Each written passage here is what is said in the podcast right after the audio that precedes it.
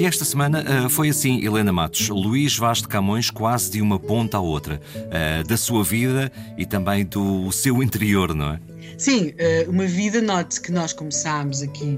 uh, com aquele naufrágio que ele terá sofrido na Foz do Mekong, depois começámos a contar a sua vida, sempre avisando que existe sempre um certo grau de incerteza, um razoável grau de incerteza sobre uh, as datas precisas, sobre os nomes das mulheres às quais ele dedicou a sua poesia, sobre as pessoas com quem ele se terá cruzado, sobre as razões que levaram a que tudo lhe tenha corrido, por exemplo, tão mal na Índia Índia, quando para outros a Índia foi, foi sem dúvida uma terra de fortuna. Bem, certo é que ele chegou, regressou a Portugal a 7 de abril de 1570 a bordo da nau Santa Fé. Certo também é que ainda encontrou a sua mãe viva. Existe depois aqui um facto que pode ou não ter tido depois contornos uh, um pouco amplificados, que é que lhe terão roubado um livro, um livro onde ele tinha versos, tinha escritos, portanto que haverá uma parte da produção de Camões que desapareceu, coisa que causou logo à época uma grande tristeza. Temos depois a edição do, do, dos Lusíadas em vida de Camões, o que depois até vai dar origem àquelas duas edições, já aqui falámos disso, que haverá uma edição que é verdadeira, a outra que não é verdadeira, e depois vamos ter, estamos 1570, repare-se, em 1578, portanto Camões vai estar eh, em Lisboa entre 1570 e 1578, um, vamos ter depois aqui esta corte do rei Dom Sebastião, onde ele eh, pode ter-se visto suplantado no favor real por outros poetas, eh, nomeadamente por Diogo Bernardes, e depois temos o início de, de, daquele 1578, eh, que, é um, que é um ano trágico, porque é o ano em que Dom Sebastião parte para Alcácer Quibir, mas é um ano em que tudo começou a correr mal, porque uh, tinha, havia, havia peste, tinha havido seca, era, tínhamos vindo de péssimas colheitas e, e realmente há peste e cada vez a, epidemia se vai agravando mais, a corte volta a abandonar a capital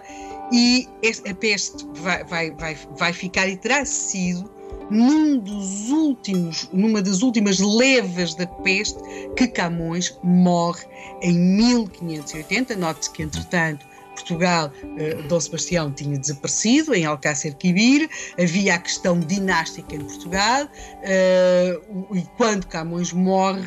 digamos que as tropas do Duque de Alba já estavam a preparar-se para vir fazer valer em Lisboa, em Portugal, os direitos dinásticos de Filipe II de Espanha, que se há de tornar Filipe I de Portugal. E agora pode perguntar-se: Camões morreu ou não morreu a 10 de junho de 1580? Ah, julguei que estivesse a compará-lo com Dom Sebastião. Ele morreu mesmo, não é? Eh, sim, Camões morreu mesmo, mas há duas coisas a ter em conta.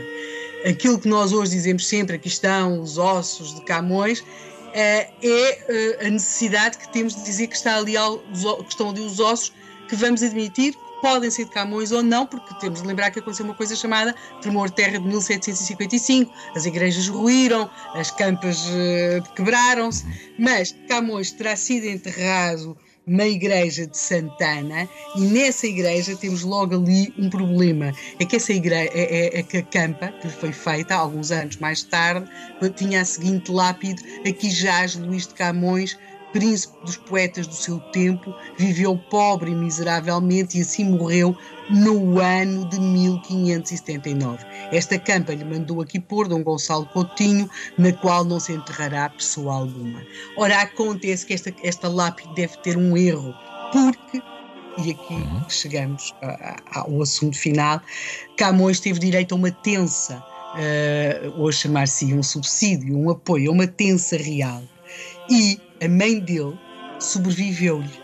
E na Torre do Tombo terá sido descoberto uma espécie daquilo que nós hoje chamaremos um recibo, uh, já do reinado de Filipe I de Portugal, II de Espanha, em como se pagava a Ana de Sá, a mãe de Camões, pensa que era devida ao filho até à data da sua morte, 10 de junho de 1580. Nós, esta semana, contámos aqui a história uh, do, daquele que é considerado por muitos, e é sem dúvida o maior poeta de língua portuguesa, mas é uma vida sobre a qual ainda há muito a conhecer, muito a investigar e muito, muito para apreciar e voltar, sobretudo, a ler Camões. E que maravilha de história! Mais uma esta semana, a história de Luís Vaz de Camões. Não a mais conhecida de todos, mas aquela que nós trouxemos aqui.